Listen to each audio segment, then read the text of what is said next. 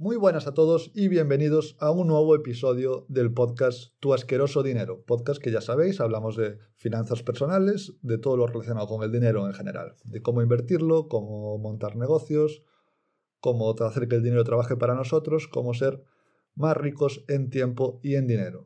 Antes de empezar, recordad que en www.javalince.com Ahí hay formación gratuita precisamente para ser más ricos en tiempo y dinero. Así que si queréis podéis pasar por allí y echarle un vistacillo.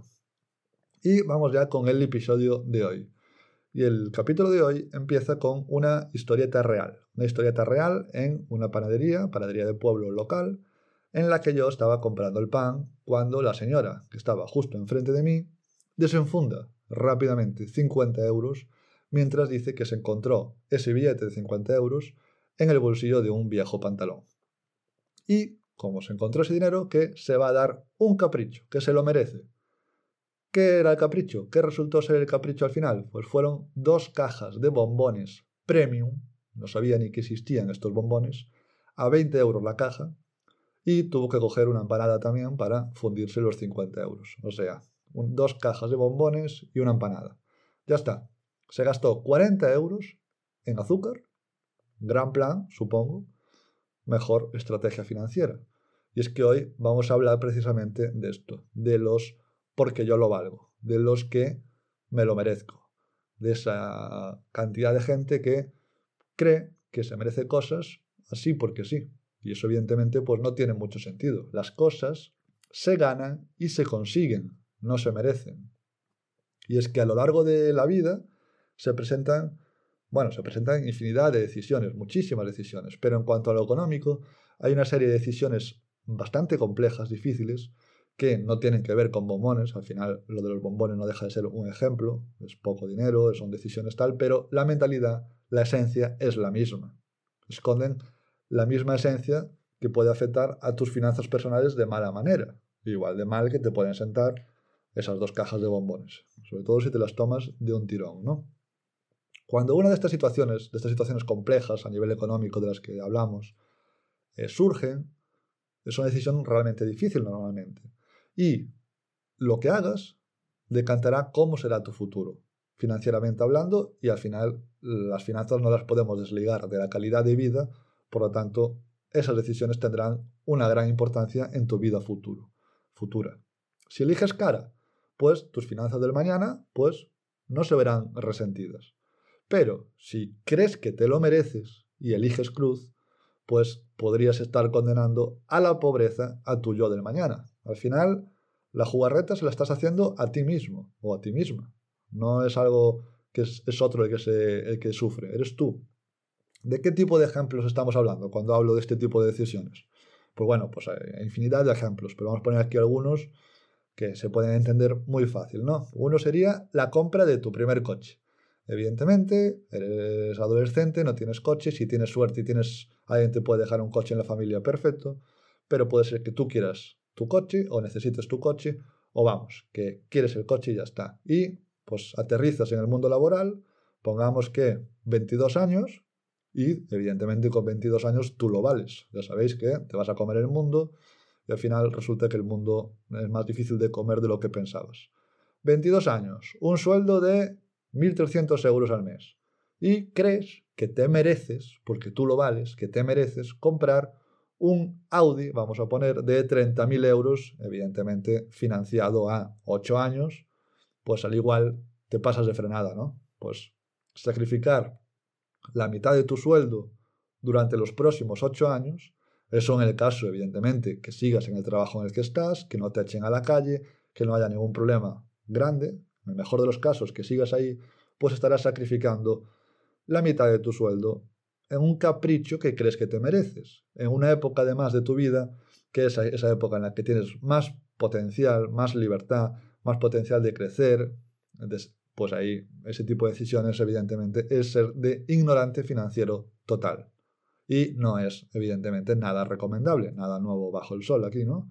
Es verdad que con 22 años, pues bueno, no tienes por qué tener conocimientos, puede que no hayas tenido la suerte de tener formación financiera, educación financiera, pues bueno, son errores que se pueden cometer, hay que intentar no cometerlos y de haberlos cometido no caer en más errores de este tipo. ¿Qué otras decisiones hay importantes? Pues la boda, ¿no? La boda, casarse, grandísimo evento, una vez en la vida, dicen. Bueno, en el mejor de los casos, pues sí, quizás sea una vez en la vida. Ya sabéis, cada vez hay más divorcios, cada vez las bodas pues acaban rana, vamos a decir. Pero bueno, ese no es el punto. El punto es que, sí, una fiesta con la gente más querida, con tus amigos, con tu familia, un día de inmensa felicidad. Y perfecto. El caso es que pedir a lo mejor un préstamo de 40.000 euros para cumplir el sueño de casarte, pues como los reyes o como los príncipes, pues quizá no sea el plan sin fisuras que estabas buscando, ¿no? Porque, claro, una vez hecho el espectáculo, una vez hecha la celebración, la deuda no desaparece con la carroza, como le pasaba a Cenicienta, evidentemente. Así que, ojito también con este tipo de gastos faraónicos en cosas muy efímeras, por muy buenas que puedan parecer. Otro ejemplo clásico, pues, que decir, la compra, ¿no? La compra de la casa, la vivienda, tu primera vivienda. Te lo mereces, claro que te lo mereces, tienes que tener un sitio donde caerte muerto. Te mereces una casa con jardín, una casa con piscina, una casa con hidromasaje, una casa que tenga cuatro plazas de garajes, de garaje, dos para tus dos coches que también te lo mereces, y los otros dos, pues no sé, para montar ahí el taller de bricomanía. Pues por supuesto, claro que te lo mereces. Y también, por supuesto, si te mereces eso, te mereces pagar una hipoteca durante 40 años a tipo variable además, porque seguramente sea el más barato cuando la estés contratando. Pues igual evidentemente vas camino de vivir por encima de tus posibilidades, ¿no? De enladrillarte por encima de tus posibilidades. Me gusta mucho ese término. Bueno, creo que se entiende, ¿no? A dónde quiero llegar y a qué me refiero. Es un tipo de situaciones, y a muchas otras de este estilo, vamos, que hay que elegir. Si eliges cara, pues comprometes tu futuro y es más difícil salir de ahí. Bueno, cara o cruz, lo que sea, vamos. Y si eliges la otra opción, pues puedes seguir jugando al juego de la vida sin estar con el agua al cuello, que ese es un juego que normalmente es más divertido. Cuando no estás a punto de ahogarte todo el tiempo, pues disfrutas más de la vida. Entonces, ¿qué? ¿Qué pasa aquí? ¿No hacemos nada? ¿No podemos hacer nada? Pues claro que sí, puedes hacer lo que te dé la gana. Al final, tu, vida es tuya y haces lo que te da la gana con ella.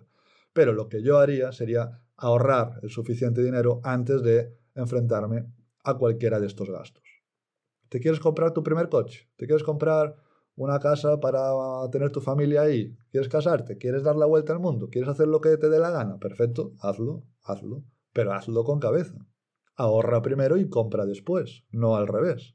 No endeudate primero y agoniza después, que es lo que pasa si haces las cosas mal. Pero además, mucho cuidado aquí, porque da igual la opción que elijas de cara o cruz. A efectos de felicidad, da igual. La vida porque es así como funciona, te va a seguir poniendo a prueba.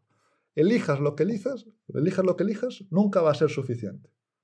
Si no tenemos las cosas claras y la cabeza aquí bien amueblada, el deseo va a seguir ahí, porque si tienes una casa, vas a querer una casa más grande. Si tienes un coche, vas a querer un coche mejor, ya sabéis. Siempre se quiere más.